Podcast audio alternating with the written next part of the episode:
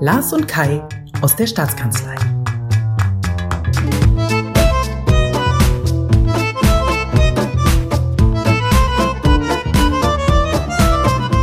Heute mit dem Corona-Update für Brandenburg.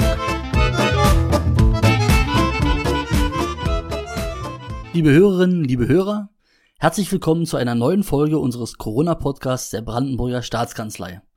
Heute ist der 13. Mai und wir treffen uns mittlerweile schon zur neunten Episode. Wir, das sind die Verhörungstheoretiker Ihres Vertrauens, Kai Dietrich, hier am Mikro und mein hochgeschätzter Kollege Lars Wiedicke. Hallo, hochgeschätzter Kollege Kai, hallo, liebe Hörerinnen und Hörer. Lars, das ist ja die erste Folge nach dem großen Lockerungsschub vom vergangenen Wochenende. Ähm, über die verschiedenen Lockerungen wollen wir heute ganz besonders und im Detail auch sprechen.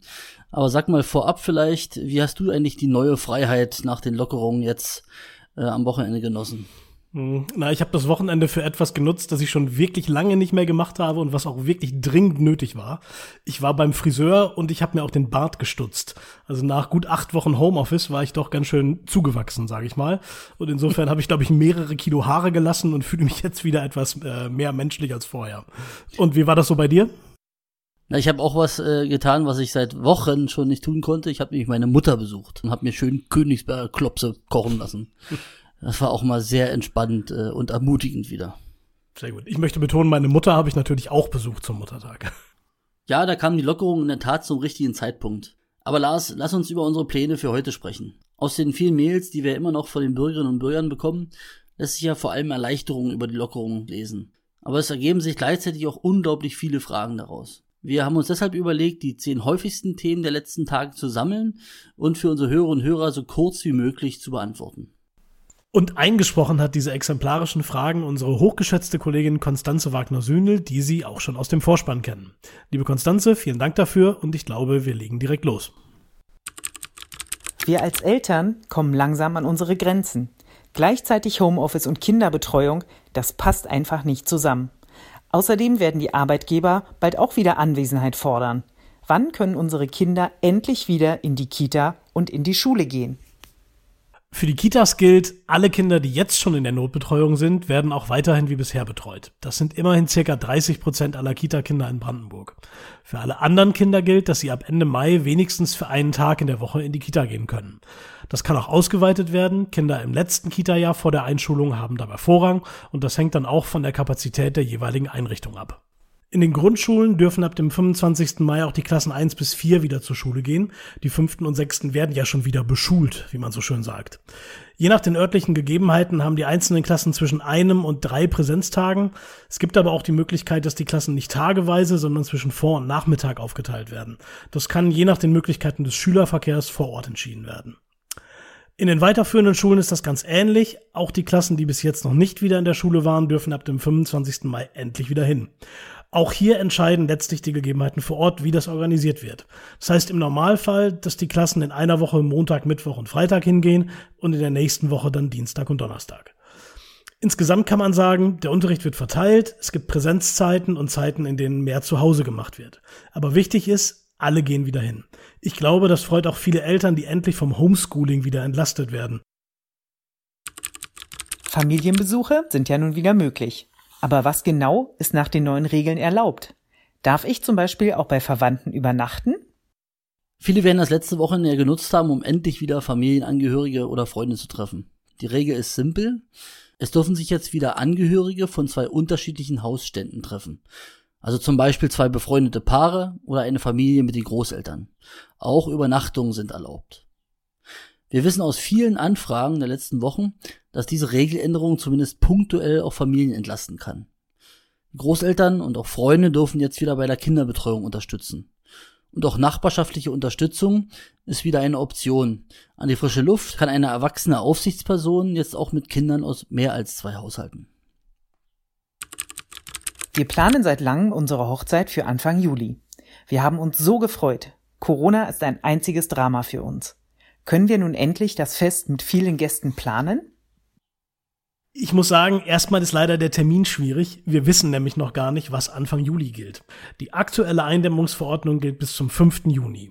Und nach dieser Verordnung ist eine Trauung mit bis zu 50 Personen möglich, aber nur, wenn das örtliche Standesamt da auch Ja zu sagt. Also je nachdem, wie groß zum Beispiel das Trauzimmer ist, wie viele Menschen da ohne Probleme reingehen ähm, und damit sie auch dort die Hygiene- und Abstandsregelungen einhalten können.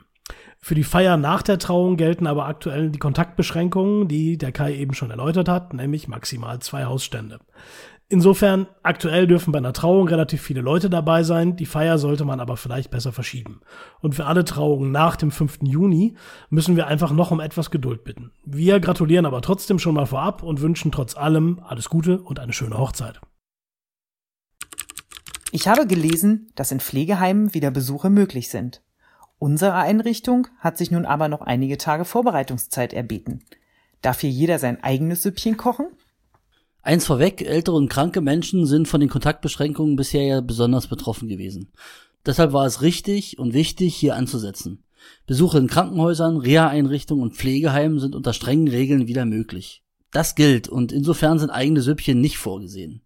Allerdings müssen sich viele Einrichtungen erst auf Besuche unter den besonderen Bedingungen einstellen. Das zu organisieren gelingt möglicherweise nicht von heute auf morgen. Hier ist also noch ein bisschen Verständnis und vielleicht auch Geduld gefragt. Pro Patient oder Bewohner ist übrigens ein Gast zugelassen. Für Menschen mit Atemwegsinfektionen gilt das Besuchsrecht aus nachvollziehbaren Gründen übrigens nicht. Und kurz noch ein vereinfachter Zugang gilt für den Besuch von Kindern und Jugendlichen unter 16 Jahren, von Partnerinnen mit Neugeborenen oder für die Begleitung von schwerstkranken Menschen. Wir waren seit Wochen nicht in unserem Wohnwagen. Wann genau ist denn Dauercamping in Brandenburg wieder möglich? Ich kann wirklich nicht mehr erzählen, wie vielen Dauercampern ich mittlerweile sagen musste, dass Campingplätze geschlossen zu halten sind. Insofern bin auch ich als Nicht-Camper sehr froh, dass es jetzt gute Nachrichten gibt. Ab dem 15. Mai, also ab Freitag, ist Dauercamping wieder möglich. Genauso wie auch die Vermietung von Ferienhäusern und Ferienwohnungen oder Charterbooten, alles, was ein autarkes Sanitärsystem hat. Das klingt komisch, heißt aber im Endeffekt eigenes Klo, eigene Dusche, dann ist das okay. Ab dem 25. Mai folgen dann auch Zeltplätze, Hotels und so weiter. Dann sind alle touristischen Vermietungen wieder möglich, auch die mit gemeinschaftlichen Sanitäranlagen, wenn man sich natürlich an die Hygieneauflagen hält. Und auch Tagestouristik wie Busreisen, Stadtrundfahrten, Schiffsausflüge und ähnliches ist dann wieder erlaubt. Und zu guter Letzt auch die Jugendfreizeiteinrichtungen wie Jugendbildungsstätten und Jugendherbergen können dann wieder ihre Türen öffnen. In anderen Bundesländern öffnen schon wieder die Restaurants, Cafés und Kneipen. Wann können unsere Gastwirte endlich wieder loslegen? Ja, wie die Camper fiebern auch Feinschmecker und Gastwirte schon dem Freitag entgegen. 15. Mai. Dann nämlich dürfen Restaurants, Cafés und Kneipen, die zubereitete Speisen anbieten, wieder öffnen. Das wird für die Betreiber und auch für uns Gäste mit einigen Einschränkungen verbunden sein. Eine Voraussetzung ist auch hier, dass die Hygiene- und Abstandsregeln sowohl drinnen als auch draußen streng beachtet werden.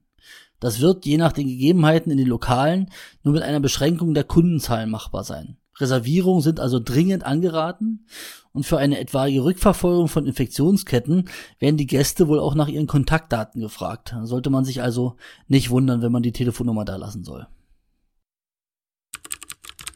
Am 15. Mai werden die Sportplätze geöffnet, aber die Fitnessstudios bleiben weiter dicht. Wo ist da die Logik? Die Logik ist ganz einfach. Draußen an der frischen Luft ist Sport okay, drinnen leider nicht.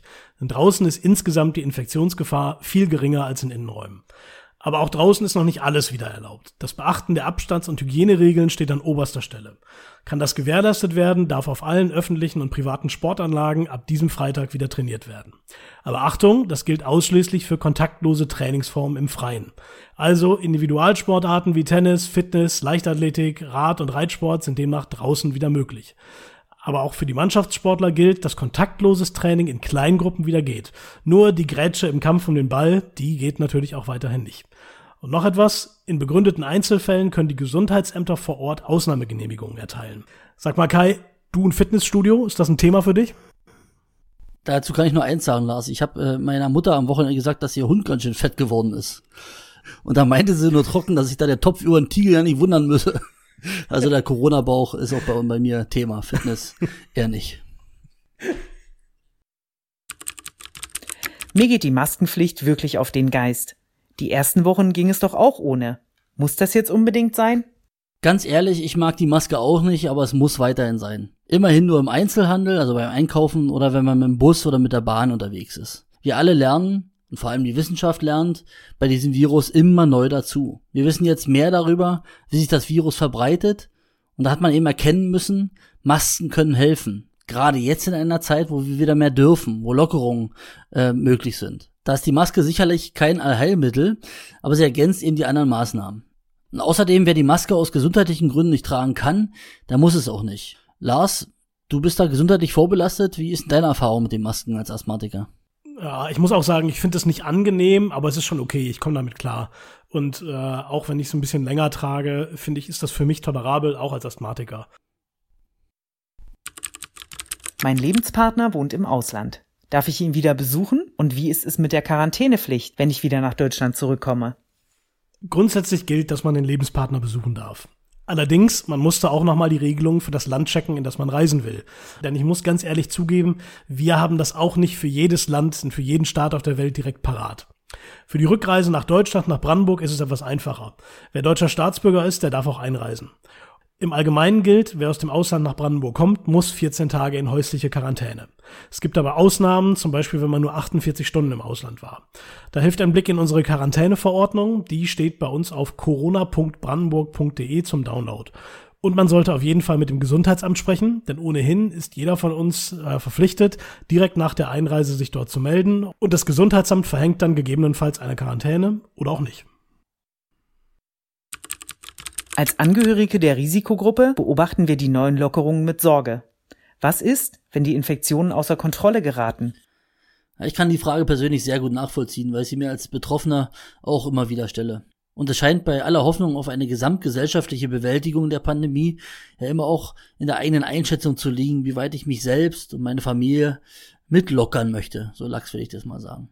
Das politische Instrument dagegen heißt seit vergangenen Wochen übrigens sieben Tage Inzidenz oder kurz Obergrenze. Sollten die Neuinfektionen in einem Landkreis oder einer kreisfreien Stadt innerhalb einer Woche um 50 je 100.000 Einwohner steigen, muss vor Ort ein konsequentes Beschränkungskonzept umgesetzt werden. Also vereinfacht gesagt heißt das, wenn viele neue Infektionen kommen, dann machen wir wieder dicht, oder? Ja, genau so ist das. Und das Neue daran ist eben, dass wir jetzt regional reagieren können und auch sollen. Also wir verschaffen da die Regeln wieder, wo die Infektionen steigen. Und anderswo gelten eben die Lockerungen weiter. So ist die neue Strategie, die wir jetzt fahren. Kai, jetzt sprichst du hier mit deiner letzten Antwort nochmal die Strategie an. Wir kriegen ja auch einige Zuschriften, in denen die Leute die Strategie insgesamt auch in Frage stellen. Also wir werden da auch mit der einen oder anderen Verschwörungstheorie konfrontiert. Die haben wir aber ganz bewusst nicht in unsere zehn Fragen und Antworten reingenommen. Wie stehst du zu diesen Verschwörungstheorien? Na, wenn ich ehrlich bin, habe ich das zunächst mal, als es so anfing, auch in Bezug auf die Corona-Pandemie, gar nicht so richtig ernst nehmen können, was sich da plötzlich an kuriosen abgefahrenen Märchen entwickelt hat. Mittlerweile, wenn ich so die Demonstrationen sehe, äh, die Leute, wie sie unvorsichtig äh, in Massen auf den Märkten ungeschützt stehen, da wird mir doch wirklich mulmig äh, dabei und ich ähm, nehme für mich eigentlich nur mit äh, den eigenen Ansporn, dass wir auch mit diesem Format hier, mit unserem Podcast, weiter Gas geben müssen und versuchen müssen, offen, transparent zu informieren, äh, für all diejenigen, die es interessiert, zu zeigen, wie die Landesregierung mit dieser Pandemie umgeht und wie wir gemeinsam versuchen wollen und versuchen müssen, äh, aus dieser Krise wieder rauszukommen. Man kann den Leuten, glaube ich, auch nur empfehlen, auch mal regelmäßig einen Faktencheck zu machen. Nicht alles, was man im Netz so liest, muss auch stimmen. Und auch uns muss man natürlich nicht alles glauben, was wir so sagen. Und im Zweifelsfall muss man uns auch beim nächsten Mal nicht wieder einschalten. Äh, stopp, Lars. Das wäre aber wirklich schade, weil wir ausgerechnet in der nächsten Woche ja unsere kleine Jubiläumsshow haben. Zehn Folgen Lars und Kai und dann mit einem besonders spannenden Thema, nämlich Corona, Krise und Polizei in Brandenburg. Also wie wirkt sich die Pandemie auf die Einsatzarbeit unserer Polizistinnen und Polizisten aus? Und welche verrückten Verstöße gegen Corona-Beschränkungen hat es zum Beispiel in Brandenburg gegeben? Das klingt doch spannend, oder Lars? Muss man einschalten. Ja, okay, dann muss man, glaube ich, wirklich wieder einschalten. Aber jetzt schalten wir erstmal aus. Ciao Kai und auf Wiederhören, liebe Hörerinnen und Hörer. Haust rein. Tschüss.